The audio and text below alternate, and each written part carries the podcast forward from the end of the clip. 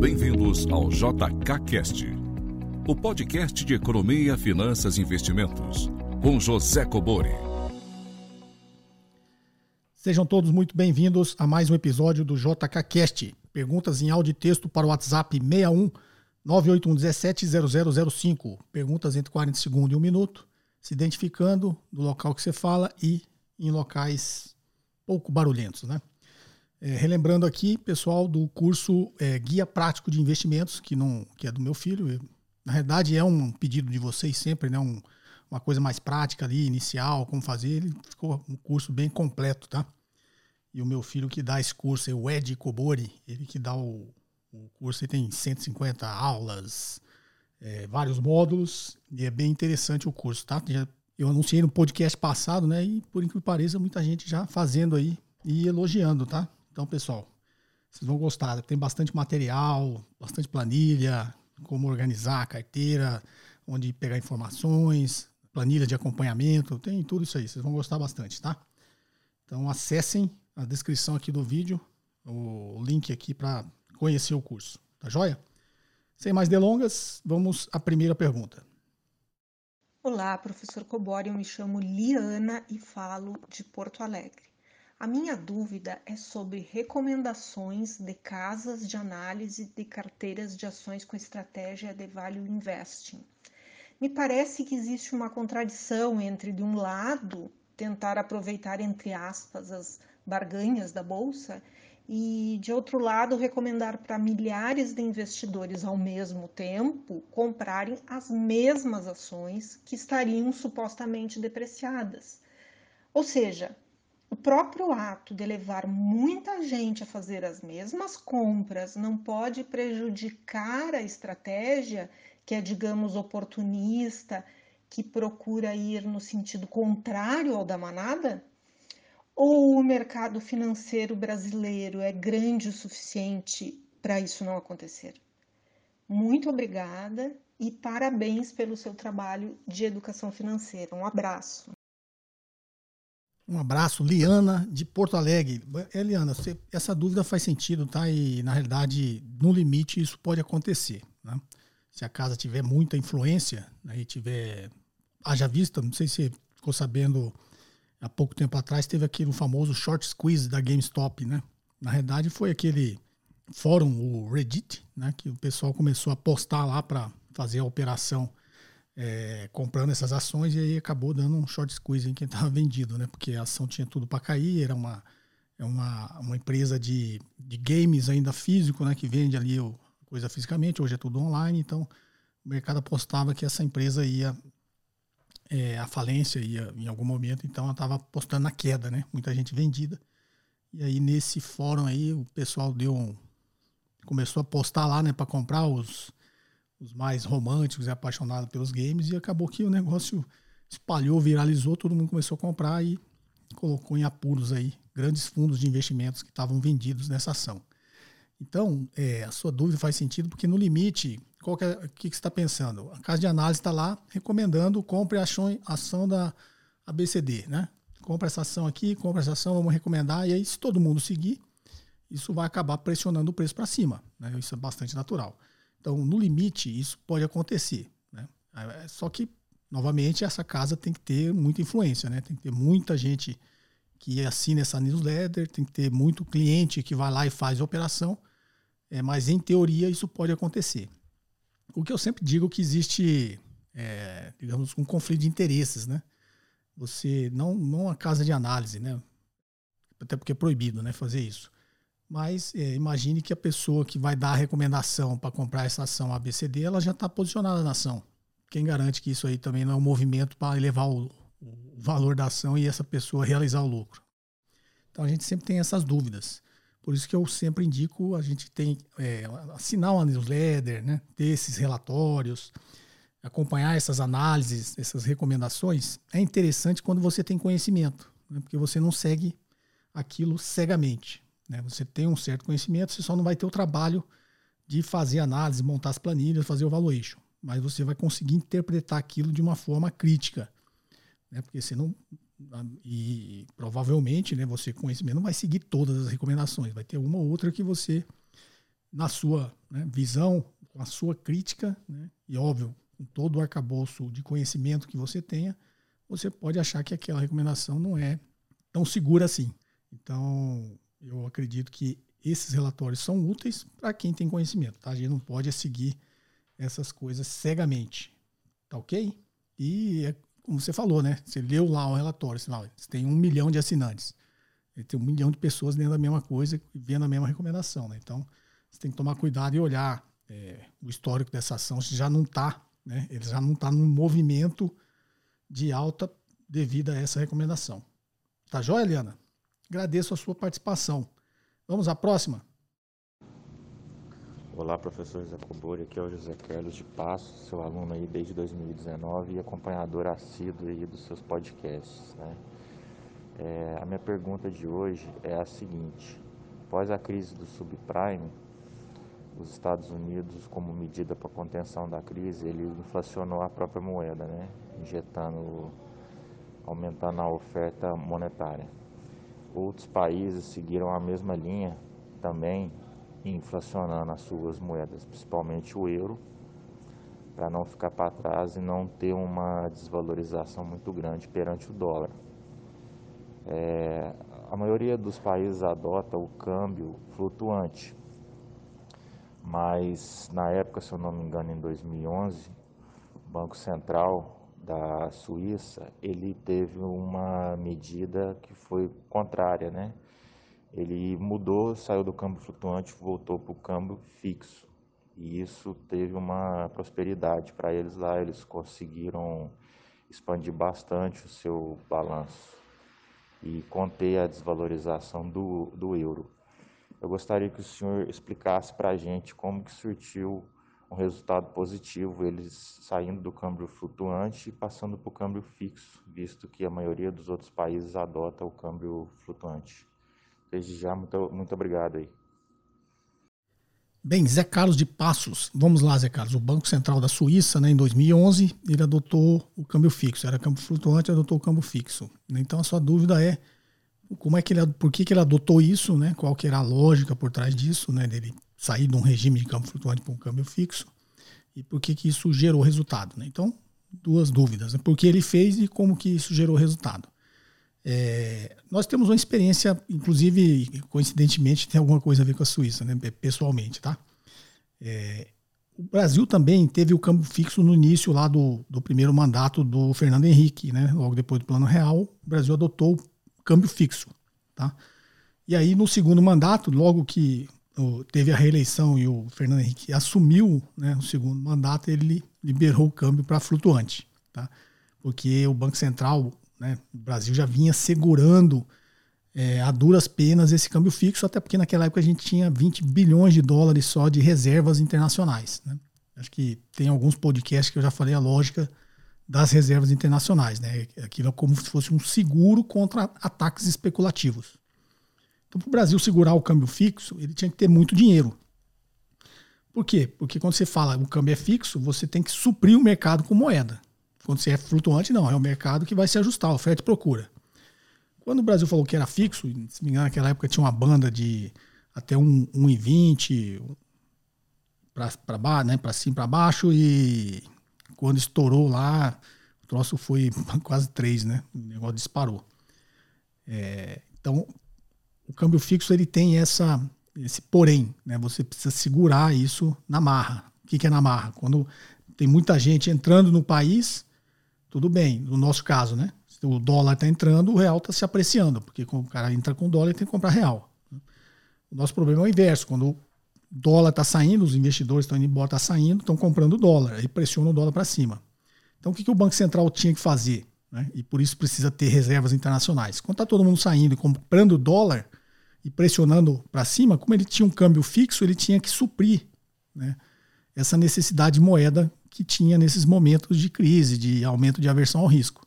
Então ele ia lá e vendia dólar. Né? Então ele, ele, entrava na ponta contrária. Né? Tinha muito comprador ele entrava na ponta vendedora.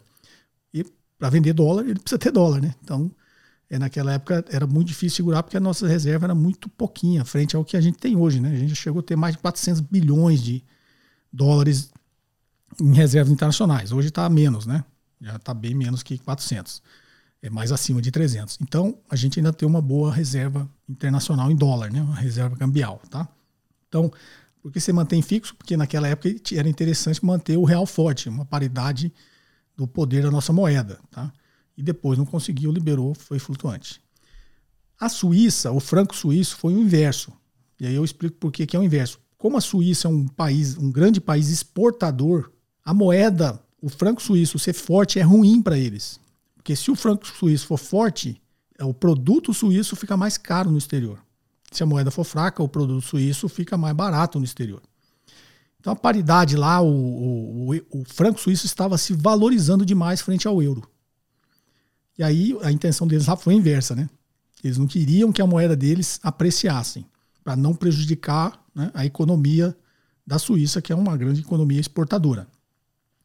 Às vezes a gente vê a Suíça só como é, banco, né, lugar onde todo mundo manda o dinheiro. Não, a Suíça é um grande país é, industrial, um grande país exportador, né? É, você ter uma ideia, eu, que eu falei que era coincidência pessoal, né?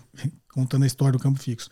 Foi justamente a máxima desvalorização do real em janeiro de 99 né, que causou é, que eu perdi um negócio. Eu estava fazendo, tinha um grande projeto com a Souza Cruz, na época eu era executivo da Xerox. Né, a Souza Cruz, a maior fábrica da Souza, da Souza Cruz, ficava em Uberlândia né, e era a maior fábrica de cigarro da América Latina. E o processo lá de imprimir esse selinho que vem do lado do cigarro, ele ainda era muito arcaico, né? Ele era impresso em offset e era cortada, aquele selinho todo cortado manualmente em guilhotinas gráficas, né? E aí eu, a gente fez um estudo, criei lá uma solução, né? A gente tinha uma certa liberdade na Xerox nessa época de criar soluções, né, customizadas. Então a gente criou uma solução de imprimir aquilo numa impressora laser de alto volume que a empresa tinha, tá? e, e, automatizar todo o processo. E na saída, o corte do selo seria automático, só que essa máquina a Xerox não tinha. E a única máquina que eu encontrei que faria esse serviço era uma máquina que só tinha na Suíça. Inclusive a empresa nem era muito grande.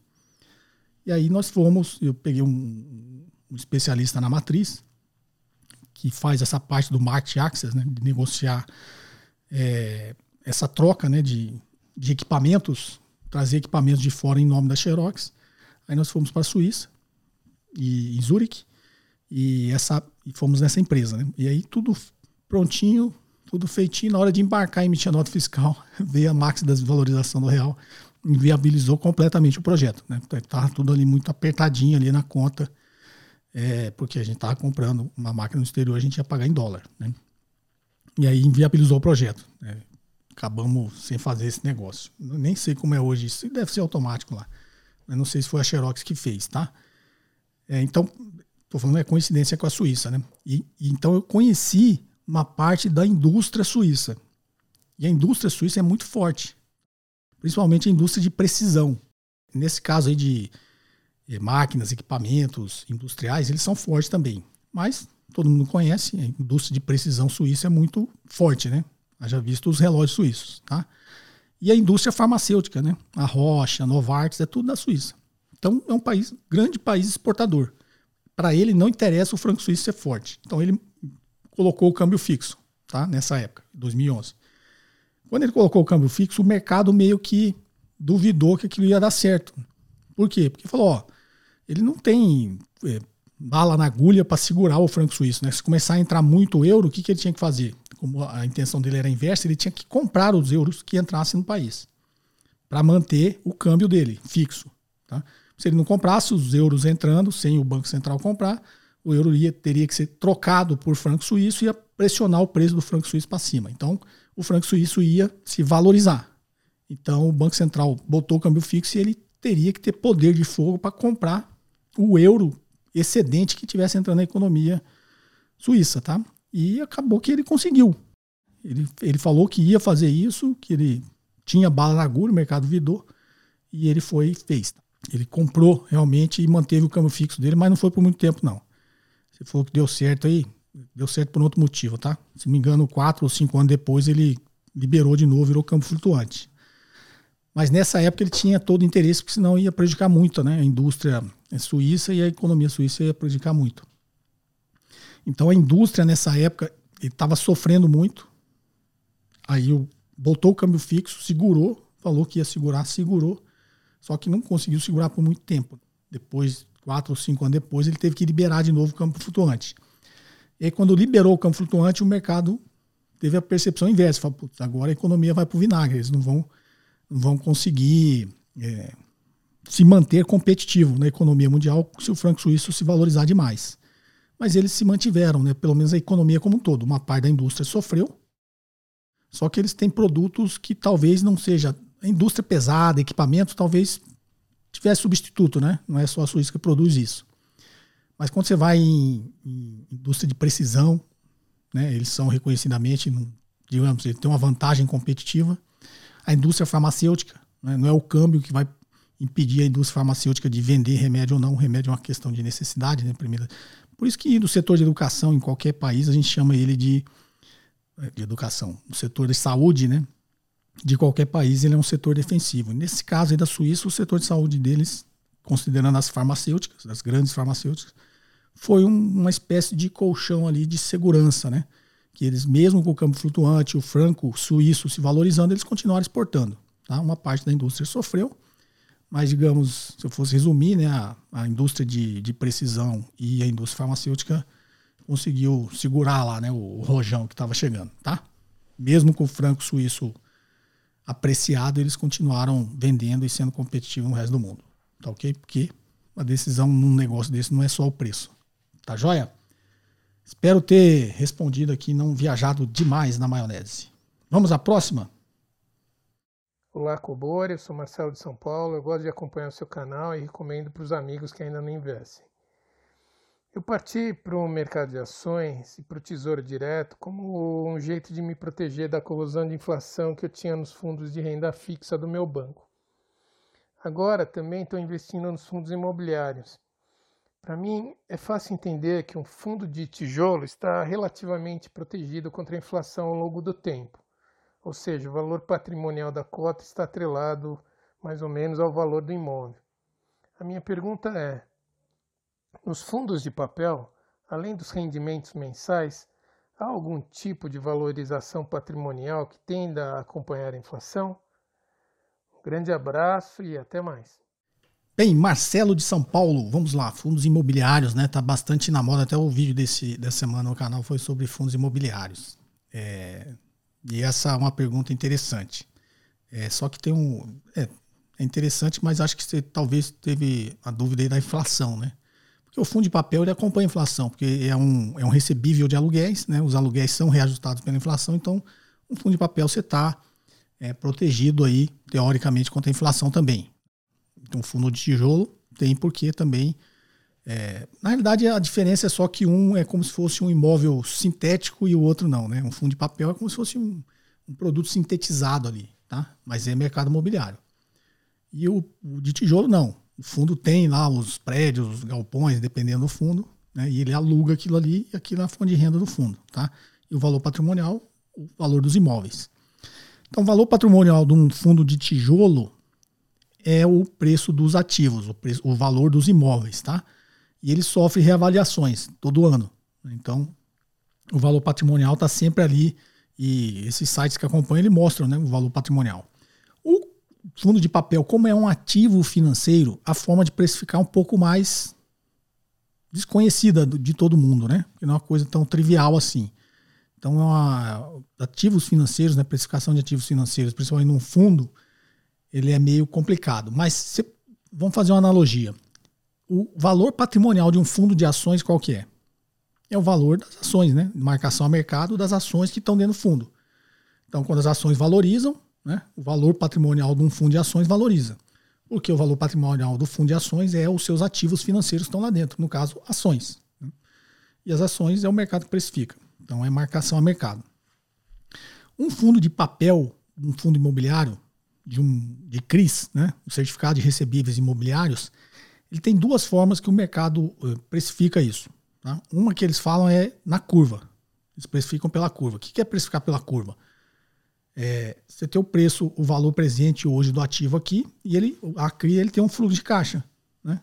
Que vai te pagar esses recebíveis imobiliários ao longo do tempo.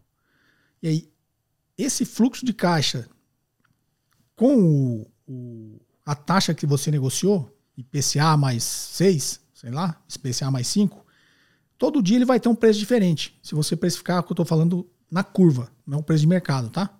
Então hoje ele, sei lá, uma CRI hoje vale 700 reais, amanhã vale 700 reais e 50 centavos, depois de... Como que eu acho esse preço? Que eu estou fazendo a conta, né? Na linha do tempo desse, desse, desse título, né? Seria, por isso que eles falam na curva, né? Então é uma forma de você pegar o preço desses ativos atualizar todo dia pela curva, você acha o valor patrimonial de um fundo de papel, tá? Ou mercado, valor de mercado, tá? É um ativo financeiro, ele tem um valor de mercado, qual o valor de mercado é o fluxo desse título trazido a valor presente. Pelo, pelas características dele, né? Pelo no nosso exemplo aqui, IPCA mais é, é a mesma coisa de uma NTNB. Como que você acha o preço presente de uma NTNB? Traz a valor presente o fluxo de caixa pela taxa de juros que foi negociado e, pelo, e os fluxos de caixa, inclusive os cupons, né? Você acha o valor da NTNB. Uma CRI que tem essas características, a mesma forma de você precificar esse título. Tá? Você traz ele a valor, de a valor presente, você tem o valor de mercado que seria essa CRI. Tá? É, mas ele tem um valor patrimonial. Tá?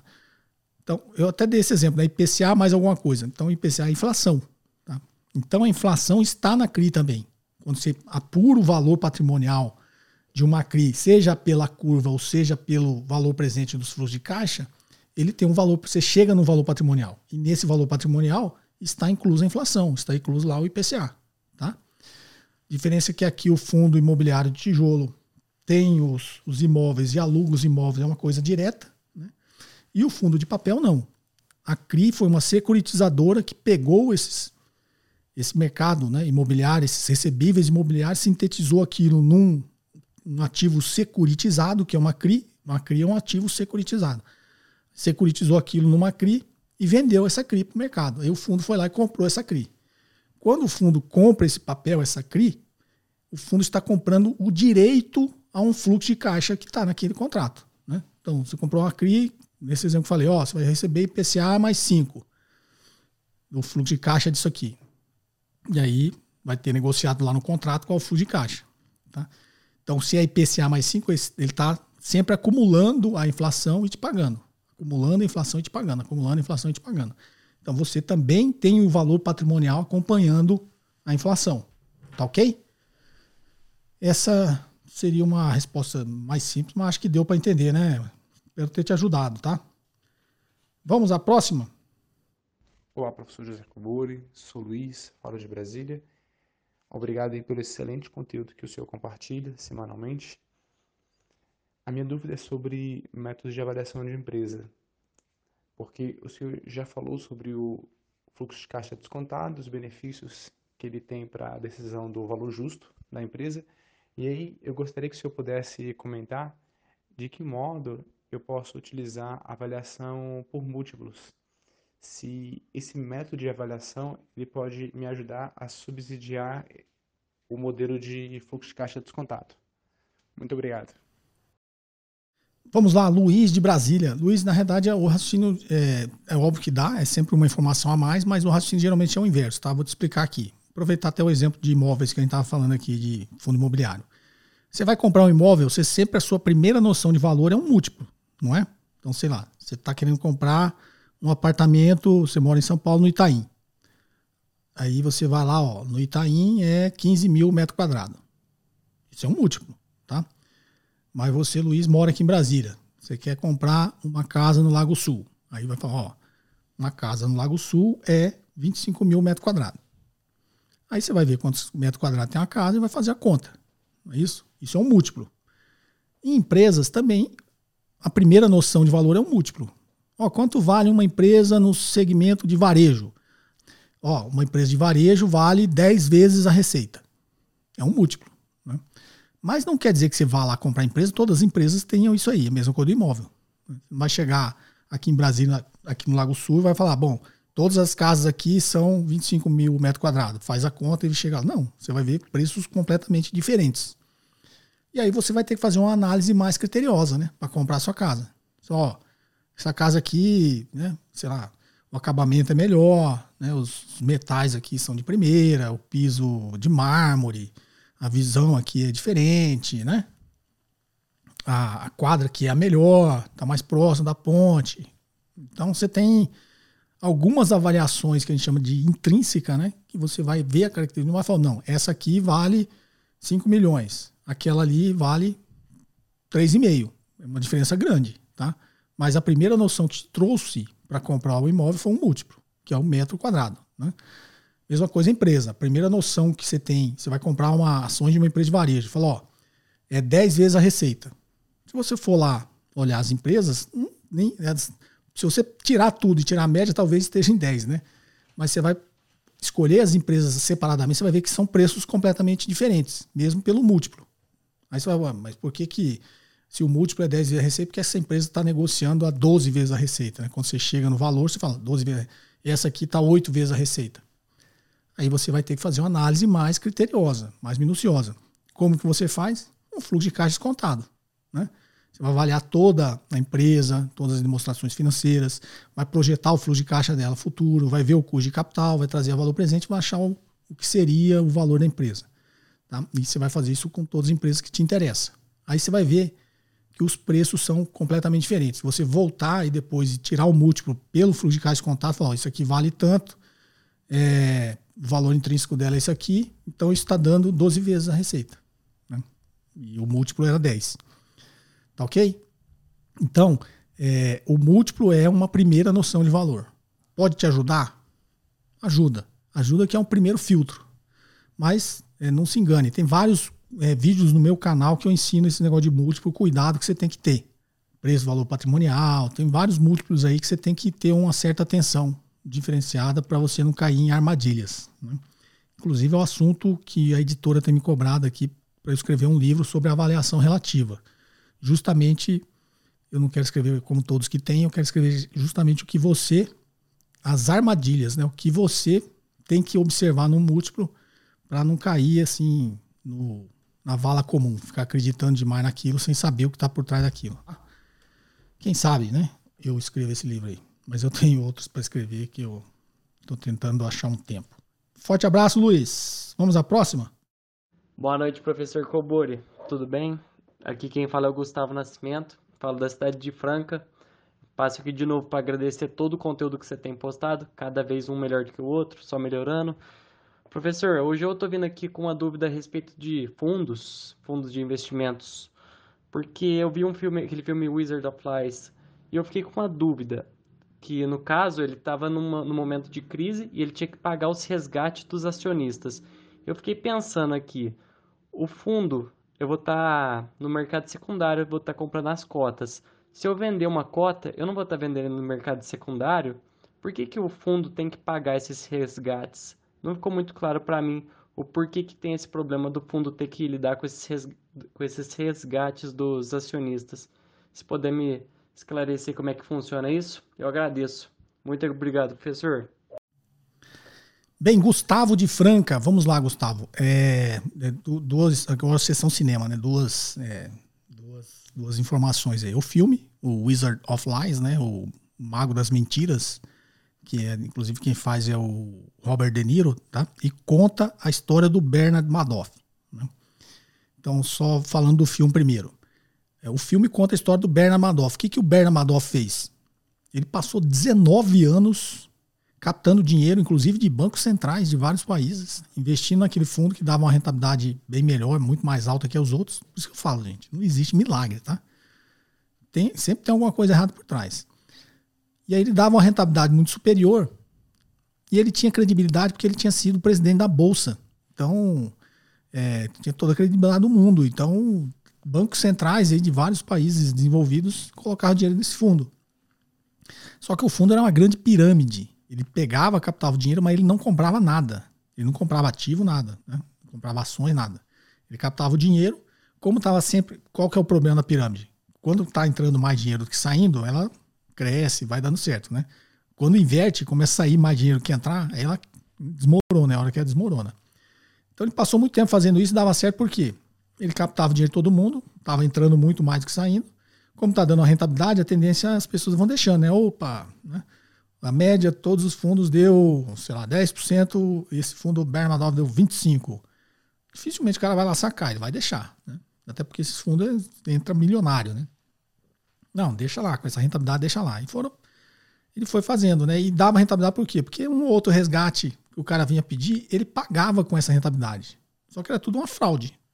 O cara pedia o resgate das cotas, ele pagava. Aí quando o cara fazia conta, opa, 25% de rentabilidade. Toma, rentabilidade excelente. E a notícia corria. O fundo do cara é o top, né? E ele ficou fazendo 19 anos. 19 anos ele ficou fazendo isso. Deu errado por quê? Porque veio a crise do subprime e choveu pedido de resgate. Por que choveu pedido de resgate? Por problema de liquidez. Não é que as pessoas descobriram, tá, desconfiaram dele. É porque nesses momentos de grande crise, você tem uma crise de liquidez. O que é uma crise de liquidez? É, o investidor lá, ele teve um prejuízo numa outra operação. Aí ele precisa liquidar aquela para cobrir aquilo. Né? Ou, sei lá, surgiu uma grande oportunidade para o cara investir em uma outra empresa. Aí ele, opa, eu tenho dinheiro lá no fundo Bear Madoff, vou resgatar uma parte aqui, porque a crise deixou tudo barato, eu vou aproveitar. É, um exemplo, tá? A grande maioria é crise de liquidez mesmo. O cara teve prejuízos em outras em outros setores, aí ele resolve resgatar todo o dinheiro dele do fundo. Quando veio a crise subprime, todo mundo tentou resgatar, era uma pirâmide, né? Ele não tinha o dinheiro para pagar todo mundo. E aí ele quebrou. Né? Então, essa informação sua não é porque ele só vendeu os ativos e ele não tinha ativo, tá? Ele só teve que pagar todo mundo, só que não tinha dinheiro, né, para pagar todo mundo, tá? com a rentabilidade que ele prometeu, né? Então, é, essa é a história The Wizard of Lies, né? O Mago das Mentiras. Para quem não assistiu, assista é a história do Bernard Madoff, estrelado lá pelo Robert De Niro e a Michelle Pfeiffer. É um baita filme, tá? Muito bom. Aí você, aliado a essa, essa coisa do filme, você está com a dúvida de se eu vendo a cota do fundo no mercado secundário, por que, que o fundo precisa vender para cobrir o meu resgate? É porque você está confundindo. O que você vende a cota é, é ETF, é fundo imobiliário, você negocia a cota do fundo no mercado. Quando você está você tá num fundo de ações, não é você que negocia a cota, você negocia com, a, com o fundo. Você compra a cota do fundo, você não compra do mercado. Você compra a cota do fundo. Um fundo de renda fixa, um fundo DI, você compra a cota do fundo. Você não compra a cota no mercado. A cota quem está te vendendo é o fundo. Então, quando você vai pedir resgate, você pede para o fundo. Então, mesma situação. Se começar a chover muito mais resgate do que o fundo tem em caixa para pagar, o que, que ele tem que fazer? Ele tem que ir lá e liquidar os ativos, tem que vender os ativos. Não é isso? Então, essa talvez você esteja confundindo isso, né? É porque tem os, os, ETFs que se negocia a cota, tem os, é, os fundos imobiliários, né? Que se negocia é a cota. Aí tudo bem. Né? Quem está vendendo ativo lá não tem nada a ver é, com o fundo. É você que está lá negociando as cotas do mercado, tá? Mas o restante, fundo de ações, fundo multimercado, fundo de renda fixa, né? Isso é tudo cota vendida pelo fundo, tá? Você não compra esses fundos, você não compra a cota no mercado. Tá ok? Talvez seja essa a sua confusão. É, e aí, voltando essa dúvida, né? É justamente todo mundo vai pedir resgate, o fundo, para pagar a cota, todo mundo, ele tem um caixa que está reservado, mas nesses grandes né, momentos de crise de liquidez, de, de aumento de aversão ao risco, tem muito mais resgate do que tem caixa. Ele tem que vender os ativos. Inclusive nessa última agora aqui, esse fundo que eu sempre falo que é badaladíssimo, né? Estava sempre aí no, no top e até hoje não recuperou uma das justificativas, porque ele perdeu muito valor, foi isso. Ele precisou cobrir muito o resgate. E ele não tinha, então ele teve que vender os ativos no pior momento, né? Quando está tudo desvalorizado. Então isso ajuda a desvalorizar as cotas do fundo. Tá ok? Espero ter te ajudado. Um forte abraço. Vamos à próxima. Olá, mestre José Cobori. É, gostaria de agradecer todos os seus vídeos e posts, porque é isso que o Brasil precisa, é de conhecimento com embasamento e simplicidade para que todos podemos crescer como uma nação. A minha pergunta é sobre política econômica monetária. Existem afirmações que, para um país ter crescimento e desenvolvimento econômico, a moeda precisa ser inflacionada, como exemplo da China. É, já tem os entusiastas do Bitcoin que afirmam que essa moeda é deflacionária e a mesma não seria uma barreira para o crescimento e desenvolvimento econômico.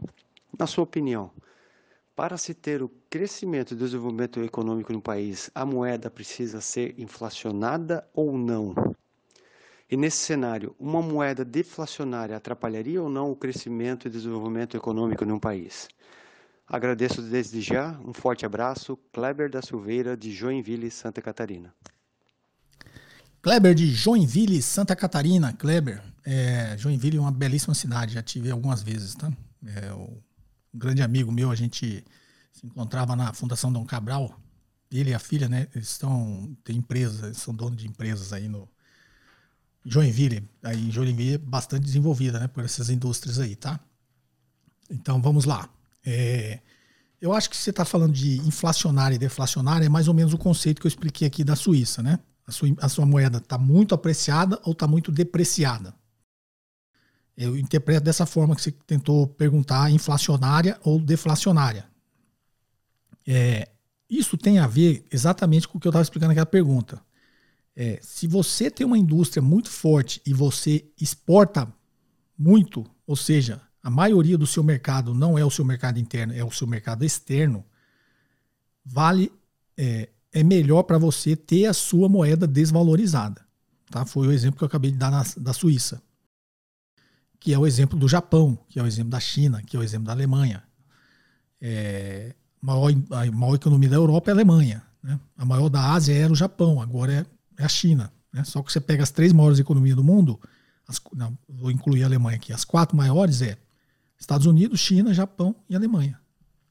Essas últimas três aqui têm a moeda desvalorizada, porque eles exportam muito. Né? O maior mercado deles não está no país deles, no mercado interno, está no mercado externo.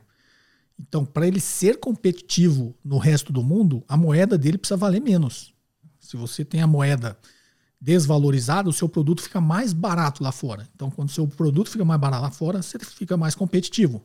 Por isso que aqui no Brasil você vê quando esse campo está muito é, apreciado, o, o, real começa a ficar muito forte, as empresas exportadoras começam a chiar, né? Reclamar. Por quê? Porque ela começa, pre, como a moeda dela é mais forte, o produto dela fica mais caro lá fora.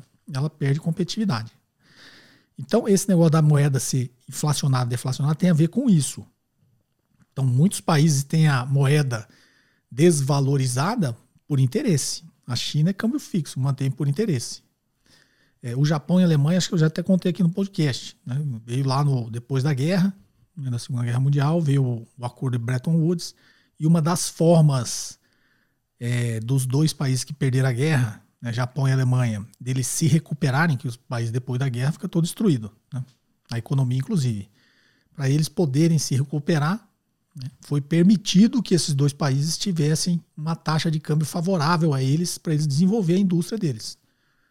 Tanto foi bom que um virou a maior economia da Ásia, antes da, da China chegar nesse patamar, né? E o outro virou a maior economia da Europa, né? o país que perdeu a guerra, tá? Então, é, e por que, que o mundo fez isso? Porque é uma, é a história, né? É, por que, que, o, por que, que surgiu o Hitler? O Hitler surgiu porque a Alemanha perdeu a Primeira Guerra Mundial, entrou lá em desgraça, aí, tipo, o cara tava na pior, o resto do mundo, os vencedores da guerra, é tipo assim, o cara tá morrendo lá, acaba de matar, né? Pisa no pescoço dele.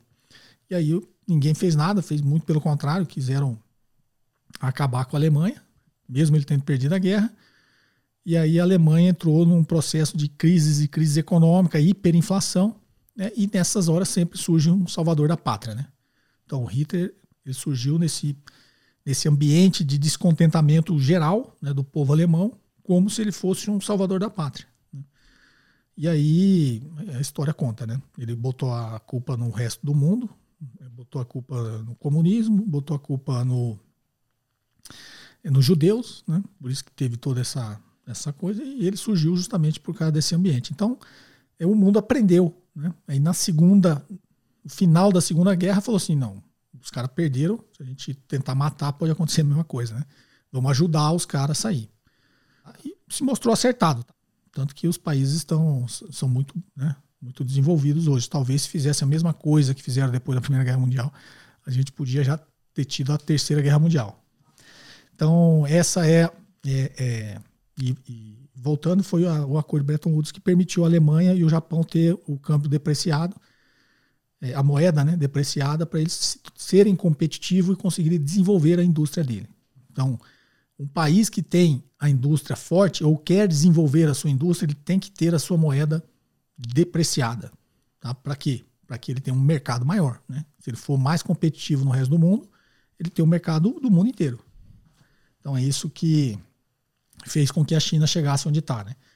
Só que o câmbio lá é mantido na caneta. Né? Tá joia? Não sei se foi, essa era a sua dúvida. E quando você falou moeda, é, Bitcoin não é moeda, tá? Então nem vou comentar porque eu já falei muito sobre isso aqui no, no podcast, né? Bitcoin não é moeda, então ele não entra nessa discussão. Tá joia? Vamos à próxima? Bom dia, professor Cobori, tudo bem? Eu sou o Alan de Ponta Grossa.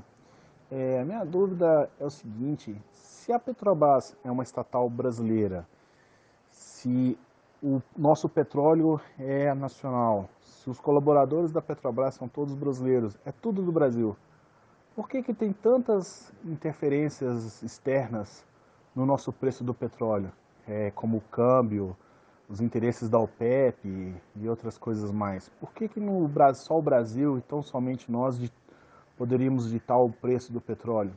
É, e o que, que aconteceria se nós ignorássemos todas essas influências externas e nós mesmos decidíssemos o preço do nosso petróleo usando apenas fatores internos aqui do país.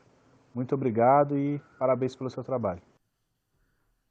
Bem, Alan, de Ponta Grossa, Paraná. Vamos lá, Alan. É, é um motivo simples, tá? É porque a gente ficou na cabeça é, que o Brasil se tornou autossuficiente em petróleo, né?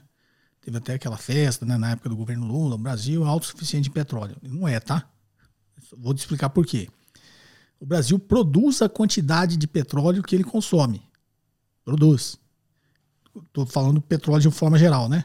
Ele produz, sei lá, X milhões de barris. Produz, que ele consome X milhões, só que não é o mesmo petróleo.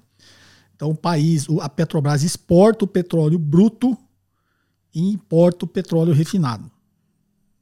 Ou seja, petróleo é processado né, lá fora e já vem refinado aqui. E ele ainda está desenvolvendo né, essa forma de refinar o petróleo para uso aqui, tá? Então, de qualquer forma, ele não é, a gente não é autossustentável. Né? Você falar, ah, vamos fechar a barreira aqui, dane-se o mundo, a gente usa o nosso petróleo aqui, para que, que a gente vai ficar seguindo o preço do petróleo?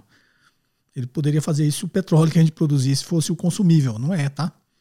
Então tem esse motivo. E outra, é, agora o motivo econômico. O preço do petróleo, é uma, petróleo é uma commodity internacional. Então imagine que o, a Petrobras realmente produzisse o petróleo refinado que a gente utiliza. Aí o petróleo subiu em dólar. Aí a Petrobras fala, desce uma banana fala, não, vou vender o resto, vou vender só aqui pelo nosso preço. Ele está perdendo oportunidade, não é isso? De oportunidade está muito alto, não está? Digamos que ele venda aqui o equivalente em reais a um dólar. E o dólar e o petróleo está dois dólares lá fora. Ele está abrindo mão de ganhar um dólar a mais, tá? Mesmo que fosse essa situação, ok?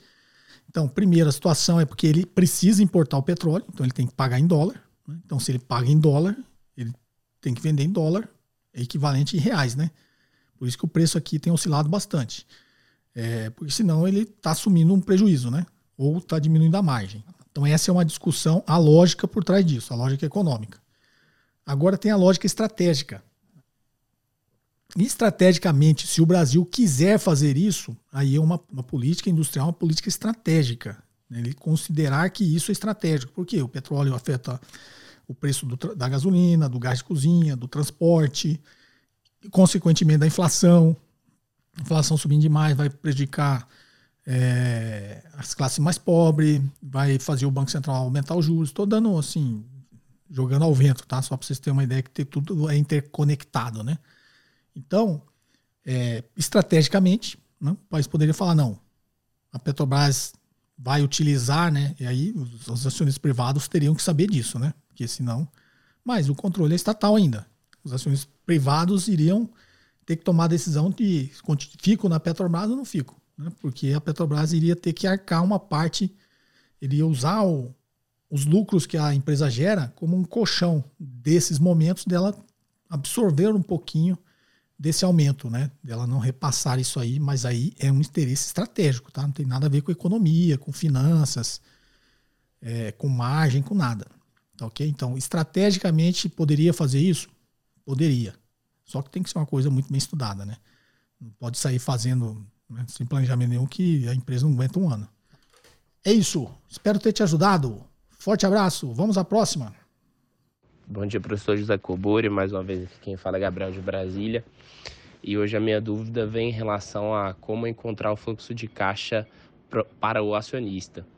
Geralmente, quando o senhor comenta sobre o tema, a gente leva em consideração na qual o valuation foi feito utilizando o WACC e, é, e, e chegou-se no fluxo de caixa operacional ali que, que a gente chama de fluxo de caixa para firma, né? Dito isso, soma-se o caixa e subtrai-se a dívida.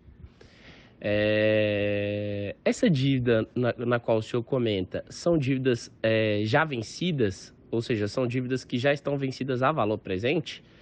É... Por que eu pergunto isso? Porque imaginando o, a situação de, um, de algo que ainda não está operacional, né? de, um, de um processo de estimação de fluxos de caixas futuros para um projeto, por exemplo, onde no tempo t igual a zero ele seria alavancado por um por um fundo de investimentos ou por um é, banco de fomento, algo do gênero. É, a estruturação dessa dívida se dá através de algum modelo de amortização. E, muita, e muitas das vezes, é, a forma como você vai pagar isso no, no, no decorrer do tempo é, não é uniforme, né? Se utiliza aquela, aquele método de amortização SAC, é, na qual o, as parcelas iniciais são muito maiores porque o, o valor a, a, ser amortizado ainda é muito maior, né? O saldo da dívida ainda é muito maior. Dessa forma, seria um pouco injusto, vamos colocar assim, você simplesmente somar a dívida, somar o caixa e subtrair a dívida a valor presente, porque a forma como isso se seria amortizado ao longo do tempo não é uniforme. É, e aí eu fiquei com essa dúvida, se o senhor puder elucidar, seria interessantíssimo. Muito obrigado. Bem, Gabriel de Brasília, vamos lá, Gabriel. É, duas coisas, né? Quando você falou fluxo de caixa do acionista é uma coisa, valor do equity é outra, tá? Então, fluxo de caixa, como o próprio nome diz, ainda é o fluxo de caixa. Você não trouxe nada, valor presente e não descontou nada. Então, você tem o, o, o free cash flow to firm, que é o fluxo de caixa da empresa, né? E o free cash flow to equity, que é o fluxo de caixa do acionista. Tá? Então, quando você chega no fluxo de caixa da empresa, para chegar no fluxo de caixa do acionista, é só você tirar o fluxo de caixa do capital terceiros. Né? Você tira lá as despesas financeiras, as não operacionais, é, despesas não operacionais, você tira é, variação do patrimônio líquido. Então, você vai tirar algumas coisinhas e você chega no fluxo de caixa do acionista. Então, isso, isso posto, isso é fluxo de caixa. Tá? Você está falando agora do valor do equity. Como que eu chego no valor do equity? Eu trago o fluxo de caixa da empresa a valor presente, pelo WACC, não é isso? Vou chegar no valor da empresa. Aí, como eu chego no valor do equity, que é o valor do patrimônio líquido? Aí eu somo o caixa e tiro a dívida. Eu chego no valor do equity. É dessa forma que você transforma o valor da empresa no valor do equity. A sua dúvida, você está falando que dependendo da dívida, né? Você tá a dívida lá pagar em 120 parcelas, dependendo do sistema, se é price, saque, ela tem um valor. Não. Se você está olhando o valor presente, já está considerando isso. Tá? Então, quando a gente fazia isso em processo de M&A, fazia não, como a gente faz no processo de M&A, a gente tem tudo planilhado. Então, a empresa, até porque é uma coisa meio minuciosa. Quando você faz um valuation para M&A, é uma coisa infinitamente mais complexa do que um valuation para comprar ações que essas empresas, bancos de investimentos fazem ali para comprar ações, tá? É uma coisa, se fosse comparar, é como se fosse uma coisa mais superficial. Né? Para fazer M&A, não. Você entra na empresa, então eu quero comprar a empresa A. Primeiro, né, tem todo o processo, o teaser, carta, carta de intenção, aí depois assina lá o, o acordo de confidencialidade, o MOU e tal, aí depois que vai lá e, opa, o negócio vai para frente, aí você vai lá, entra na empresa, e aí você tem acesso a tudo. Você está dentro da empresa. Você pega todas as demonstrações financeiras, conversa com os, os, diretores financeiros, conversa com o presidente, conversa com isso, tira todas as dúvidas, pega todo o documento que você precisa, e aí você monta o seu valuation. Aí é uma coisa infinitamente mais complexa. Você monta uma planilha, e nessa planilha você tem você pega todos os contratos de empréstimo que a empresa tem, toda a dívida. Aí você pega aquelas informações, joga toda na planilha, a planilha está lá né? mês a mês, o valor das parcelas, se tem amortização, qual que, que é amortização, o que, que é juros. Você põe tudo e aí a planilha vai te calcular qual é o valor presente. Então, você está você tá considerando, se é saque, se é price, você está considerando tudo. Então, quando você chega no valor do equity, quando você olha o valor presente da dívida, já está considerando tudo isso. É como, um raciocínio simples, é como se, ó, eu vou comprar a empresa agora e vou pagar toda a dívida dela. Não quero essa empresa com dívida. Seria mais ou menos isso, né? Então, qual que é o valor da empresa? 100 milhões. Ela tem quanto de dívida aí? Ah, tem 30 milhões de dívida. Tá, mas esse é o valor bruto, né? Se eu quitar agora aqui, quanto que custa? Aí trago o valor presente, custa 20. Então tá, então o valor da empresa é 100 menos os 20 da dívida. Justo, né? Então tá, a empresa é 80 milhões. E o caixa, né? O caixa está na empresa é, do acionista, não é isso? E aí soma o caixa. Então, digamos, ele tem 5 milhões no caixa, 30 milhões de dívida, chegou no valor da, da empresa de 100 milhões. Traz a dívida ao valor presente, 20 milhões. Então, 100 menos 20, 80 milhões. Ah, mas tem 5 milhões no caixa. 85 milhões o valor. Você vai pagar lá se for comprar a empresa. Tá? É assim que você faz o cálculo. Tá ok? Então, o sistema, amortização, juros, essas coisas da dívida, tá tudo calculado já. Tá joia? Espero ter te ajudado, Gabriel. Forte abraço. Vamos agora às perguntas em texto. Olá, professor. Boa noite. Meu nome é Natália. Sou de São Paulo, invisto já há bastante tempo e venho acompanhando seu lindo e esclarecedor trabalho. Obrigada por compartilhar seu conhecimento conosco. Considerando que um rendimento médio bom de uma carteira de ações seria de 15% e hoje já tem tesouro pré-fixado ou CDB pagando mais de 10 ou 11%, não valeria a pena migrar parte dos investimentos para a renda fixa que não possui risco, como as ações? Muito obrigado. Novamente, grande abraço. Natália de São Paulo, hoje duas participações femininas. Então você está né, tá escutando aqui. Na passada teve uma, eu falei, e já incentivou mais participações femininas que a gente precisa. Né? Então, vamos lá, Natália. É, tudo que a gente chama é custo de oportunidade, né? Então, custo de oportunidade é se, eu, se aquilo está pagando X para eu investir nisso aqui, qual é o meu custo de oportunidade? Eu tenho que ganhar X aqui. Então, se a renda fixa, como se diz, está pagando 11 e eu quero investir em ações, ações têm muito mais risco, tem que ter um prêmio de risco, tem que me pagar tanto. Né? Então, tem, você sempre tem esse cálculo do custo de oportunidade.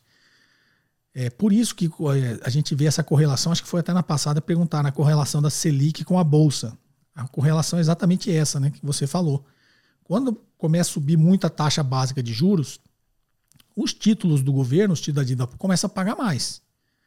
Então vai chegar num ponto que você, a Natália vai olhar e falar, opa, não compensa eu estar tá correndo esse risco para ganhar 15%, se aqui sem risco nenhum eu ganho 11%. Então, você tem que lembrar que, primeiro, uma lembrança, tá? você vai ganhar 11 no título pré-fixado, mas você tem que levar até o vencimento. Até porque num cenário de aumento da taxa de juros, se você vender no meio do caminho, você vai perder dinheiro. Perder dinheiro no sentido de rentabilidade. Né? Pode ser até que você perca nominalmente, mas é perder em rentabilidade. Então tá lá, esse, esse título pré-fixado vence em 2024. Paga 11% ao ano.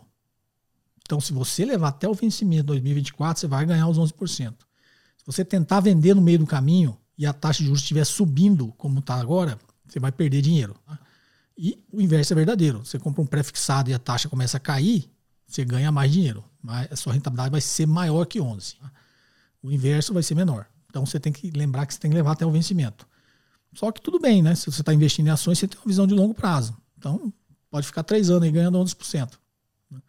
Que talvez, quando você olha, quando a taxa está num ciclo de alta, muito dinheiro migra da bolsa para a renda fixa por causa disso.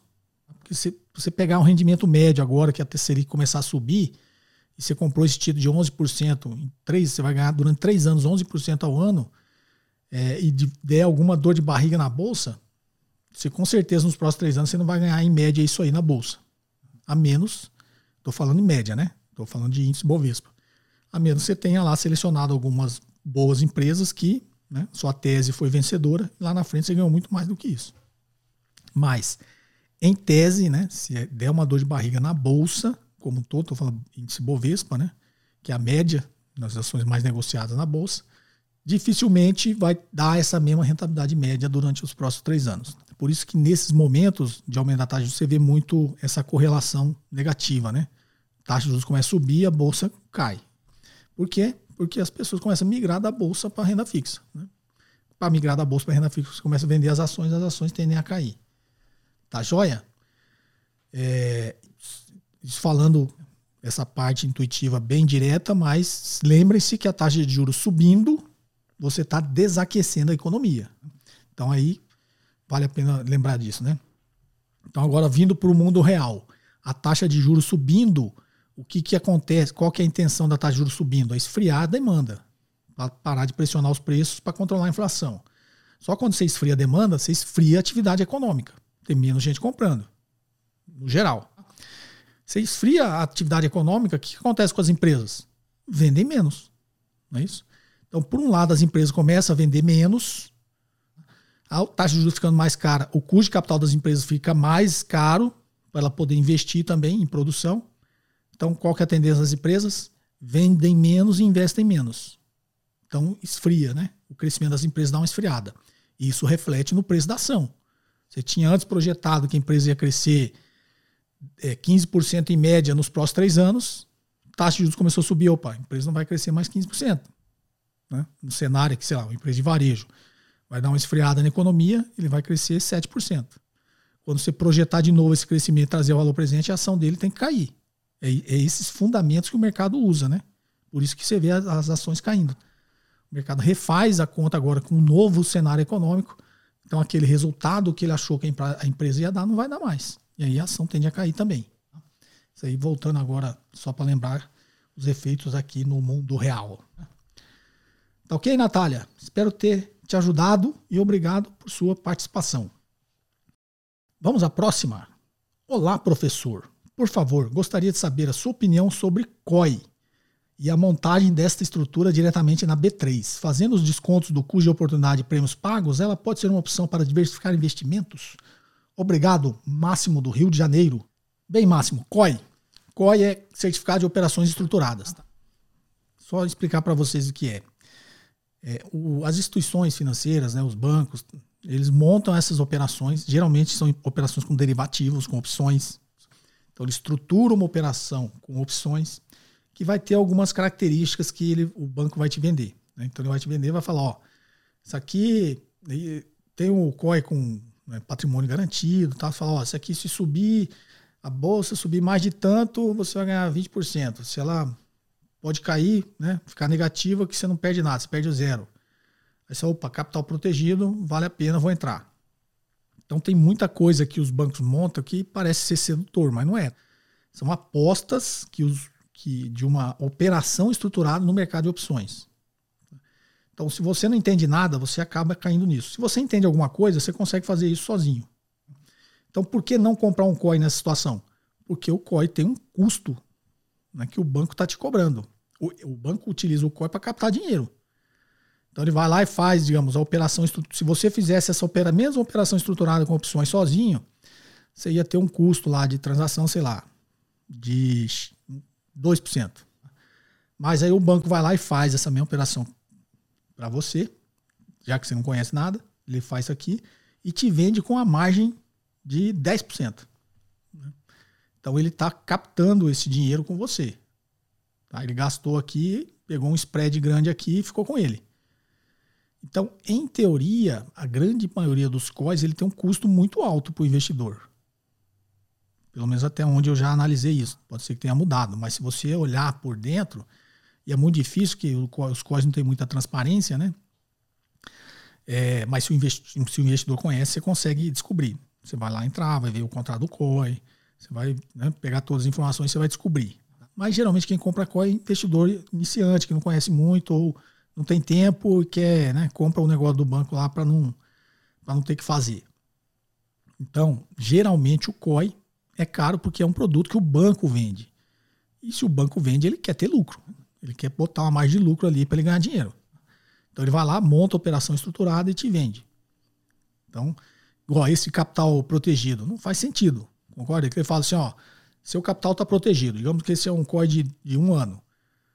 Tá protegido, você vai ter o seu capital de volta. Você pôs 100, se tudo der errado, você ganha 100. Tá, mas e o de oportunidade?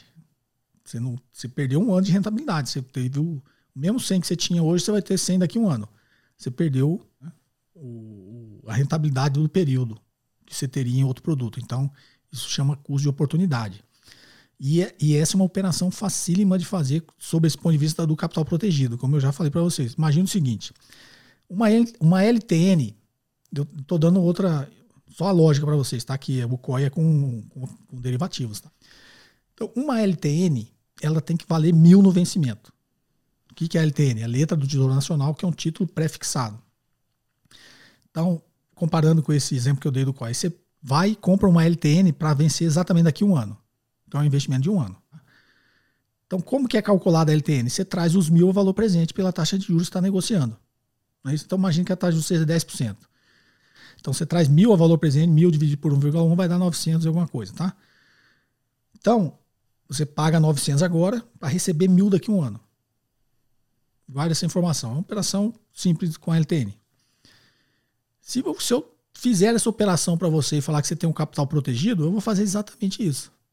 Fala, é, Máximo, investe mil aqui, eu vou fazer um monte de operação aqui, você pode ganhar 1.500. Mas se tudo der errado, você vai ter os seus mil de volta daqui a um ano. Aí você fala, legal, Cobori, então vou fazer isso aí. Você me dá os mil, o que, que eu faço? Compro uma LTN, garanto que eu vou ter mil lá, pago 900 agora. Sobra 100.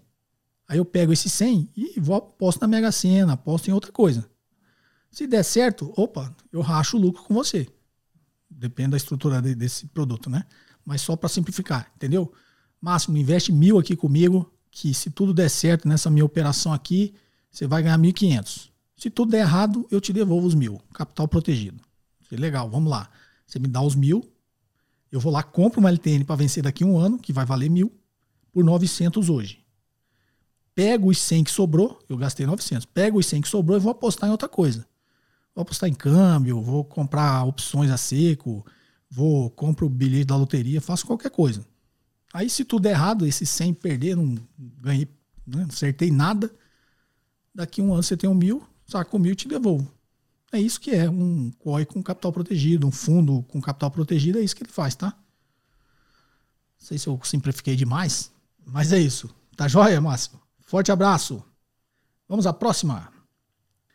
Boa tarde, professor. O senhor poderia nos dar uma aula sobre volatilidade implícita histórica e ensinar a fazer o cálculo, assim como fez com a fórmula de Ben Graham? O senhor disse que ensinava nas aulas de MBA, nas aulas presenciais de MBA.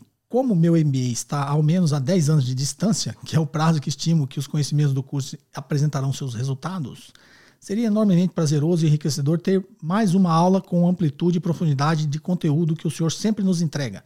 Sou grato pelos ensinamentos. Sinta-se abraçado. E a única maneira que posso expressar gratidão pela possibilidade de criar hoje um futuro melhor. Abraço, Jonathan Serra Espírito Santo. Jonathan, eu poderia até fazer, mas ninguém ia assistir porque é um negócio muito chato. Tá? É, os alunos do MBA, do, dessa disciplina de derivativos futuros, só assistem porque eles são obrigados, eles querem o diploma. Eu garanto para você que se, se não precisasse, ele não ia. Porque vou até pedir para o editor pôr a fórmula de Black and Shows aqui, é, você vai ver que também não vai ter ibope aqui, né? Se eu ficar com essa forma explicando aqui, vocês vão dormir, os outros vão sair aqui do vídeo, vão procurar um vídeo de comédia, vão fazer alguma outra coisa, tá? Mas eu já falei da forma de Black and Shows várias vezes aqui. Então, voltar à lógica, tá? O que você precisa de cinco variáveis para achar o preço da opção? O que seria o preço justo da opção? Tá ok? Preço do ativo objeto, o strike da opção, o preço de exercício, o tempo até a opção, é isso? A taxa de juros e a volatilidade.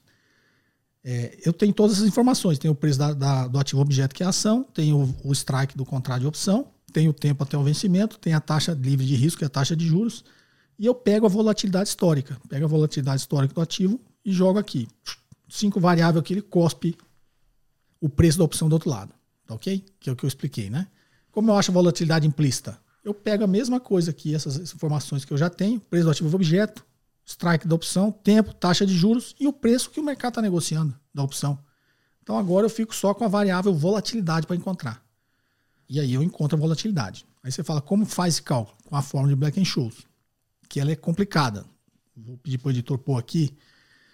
É, a fórmula de Black Scholes, ela tem um. É, para quem assistiu o, o, documentário que eu coloquei lá do Demi das fórmulas, e o cara lá fala que simplificou a fórmula, tá? Então, para os matemáticos lá, a fórmula é simples. E ela é até simples se você olhar mesmo a essência, tá? Mas é porque tem muita coisa é, que vocês, assim, não vão lembrar. Tem gente que não estudou, só quem estudou cálculo, só quem estudou matemática avançada, tá? Porque o preço justo de uma opção, que é a fórmula de Black Shows, né? Ela é o preço do ativo objeto atual, preço atual, tá? Vezes uma probabilidade N de D1. Tô tentando lembrar aqui, tá? Se estiver na forma que vocês me. Se não for a forma que está aqui, vocês me corrijam.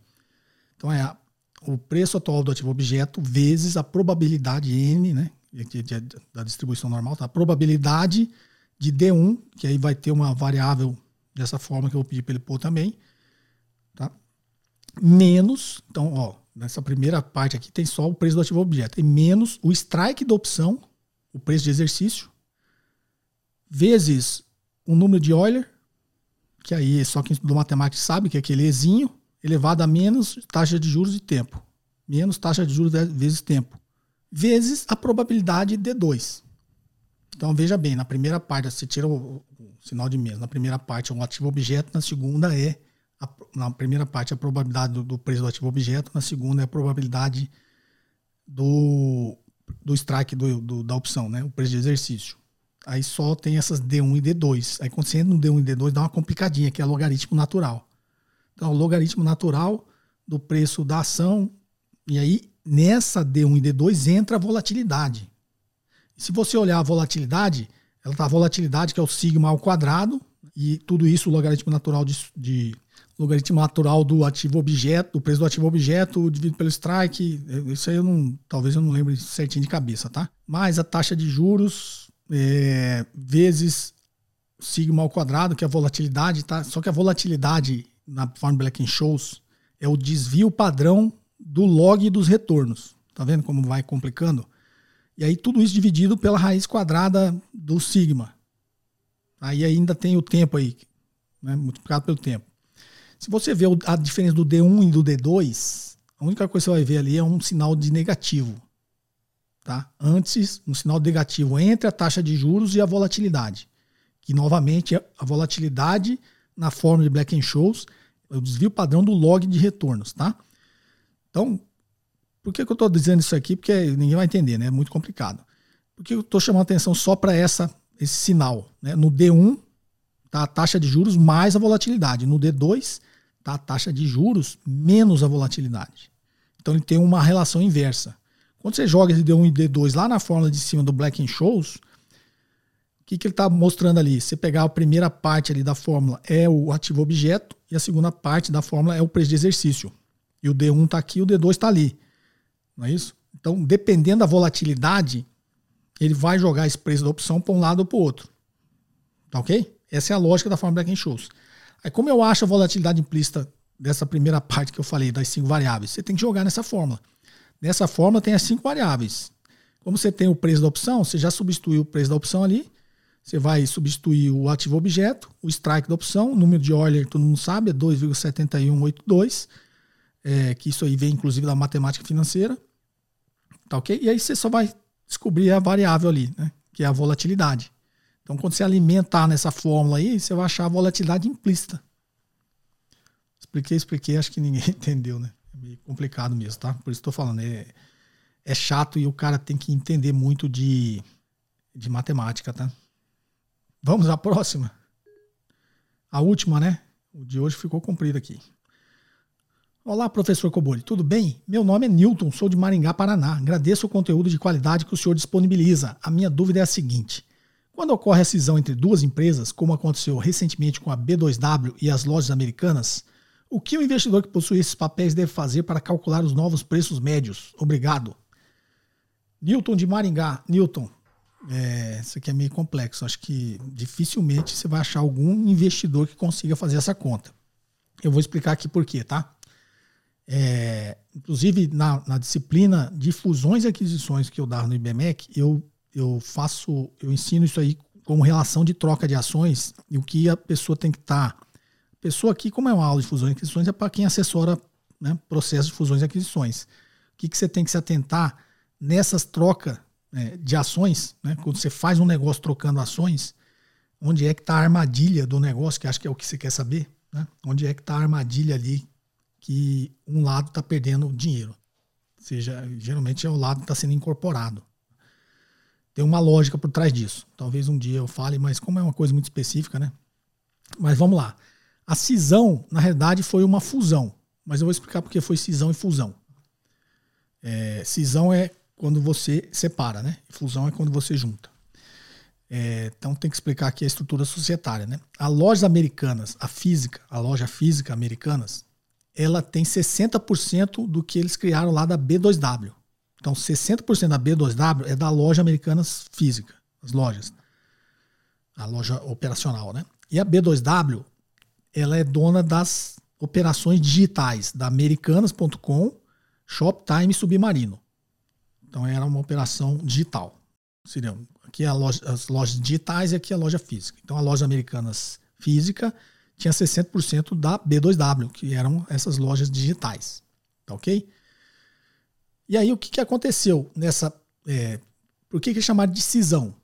Cisão porque eles pegaram os ativos operacionais da Americanas Física, os ativos operacionais da Americanas Física, fizeram a cisão, tiraram da empresa. Tá ok? E aí a americana que sobrou, que como tirou todos os ativos operacionais, ficou uma coisa, falar, ah, mas sobrou o quê? Virou um veículo de investimento. E aí o que sobrou da Americanas, eles pegaram e fizeram uma fusão com a B2W. Então, a loja Americanas continuou existindo aqui, mas sem ativos, que fez a cisão dos ativos. Os ativos passaram para a B2W. Então, o que aconteceu? A B2W agora ela tem as operações digitais do Submarino e do Shoptime e a loja Americanas toda. A operação digital e a operação física, porque fez a cisão dos ativos operacionais e veio para a B2W. Inclusive a B2W vai mudar de novo, ser Americanas SA. Não sei se vai mudar ou já mudou. Então, e aí continuou a loja Americanas aqui, só que ela continua agora como um veículo de investimentos. Quem não quis participar dessa operação, o acionista que não quis participar dessa operação, ele tinha um direito de retirada. Então ele tinha o direito de falar, ó, não quero fazer parte disso, né? Quero o meu direito de retirada. E foi feito esses cálculos de quanto ele deveria receber. Tá ok? E quem ficasse ia trocar ações. Que é essa, essa relação de troca de ações que eu falei para você que o cara tem que entender bem, porque geral, sempre tem um lado que perde, tá? Geralmente é o lado que está sendo incorporado. É, então, tinha o direito de retirada. Ah, não quero participar disso. Vai receber uma graninha ali por ação e foi saiu da operação. Né? Quem continuou vai, ia receber ações da, da nova B2W, que agora é Americanas SA, é, como troca por essa parte que cindiu, entendeu? Então é como se tivesse uma empresa aqui. Minha empresa é a loja e o e-commerce. Estou simplificando, né? Aí veio e falou: ó, você é acionista da minha empresa. Aí fala: não, vou vender a loja física, vamos tirar a loja física, fazer uma cisão aqui da empresa, eu fico só é, não, na realidade eu falei que e-commerce eles não têm e-commerce, né? Então vou tirar a loja física e vai ficar só o CNPJ da empresa aí. Você cuidando desse CNPJ. E essa loja física fez a cisão, vai para outra empresa ali, que inclusive eu, é, eu sou dono, né? Eu, sou controlador. Ok? Aí você que é meu acionista fala, ah, mas não queria participar disso não. Ela fala, então tá bom, você tem o direito de retirada, você recebe aqui o que eles calcularam e você sai fora. Aí tem o outro, ou você fala assim, não, vou ficar. Pô, mas agora eu vou ficar só com. Eu tinha loja física, né? Que eu era acionista da Americanas, loja física. E agora não tem nada. Tirou a cisão e, e passou para lá. E aí, eu fico com o quê? Então, quem ficou recebeu ações da, da nova B2W, que vai, virou a Americanas SA, recebeu ações que era como se eles estivessem comprando essa parte física, entendeu? Então agora eu era acionista da Americanas, na, teu código na bolsa é LAME, né? LAME 3, LAME 4. E agora eu sou acionista da Americanas e tem uma parte, se bem que a Americanas tinha 60%, só que também mudou essa relação, né? Ela tinha 60% da outra, agora, se não me engano, é 38%, tá? É, eu não sei porque eu vi na época lá, não lembro os números de cabeça. Então tinha 60%, agora tem 38%. Então eu, você que era meu acionista, ficou. Você não pode perder. Você tinha 60%, a outra agora tem 38%. E agora você também não tem a parte física, aí fizeram a conta e a, a nova é, B2W, né? vai passar uma parte, uma relação de ações trocar com você. É, como eu disse, é meio complexo. Você tem que ver passo a passo para saber como isso é feito, tá? Então, o investidor comum tem como fazer essa conta e saber? Não. É muito difícil você encontrar alguém que vai fazer essa conta, tá? Bem, pessoal, esse episódio ficou por aqui. Eu espero ter. Ele ficou mais completo. Tinha mais perguntas, tá, gente? Mas eh, dessa vez teve muitas perguntas. Se você não for respondida, só você enviar de novo aí que eu tenho o prazer de responder, tá ok? Espero que vocês tenham gostado. Novamente, curso Guia Prático de Investimentos, 150 aulas, vários módulos, várias planilhas, vários, materiais didáticos e materiais operacionais para você usar ali no dia a dia, controlar né, seus investimentos. É, é bem completo. Né? Dá uma olhada, né? Clica no link aqui na descrição e dá uma olhada que vocês vão, vão gostar, tá ok? É, perguntas em áudio e texto para o WhatsApp 61981170005. Até o próximo episódio. Você ouviu mais um episódio de JK Cast, o podcast de economia, finanças e investimentos com José Cobori.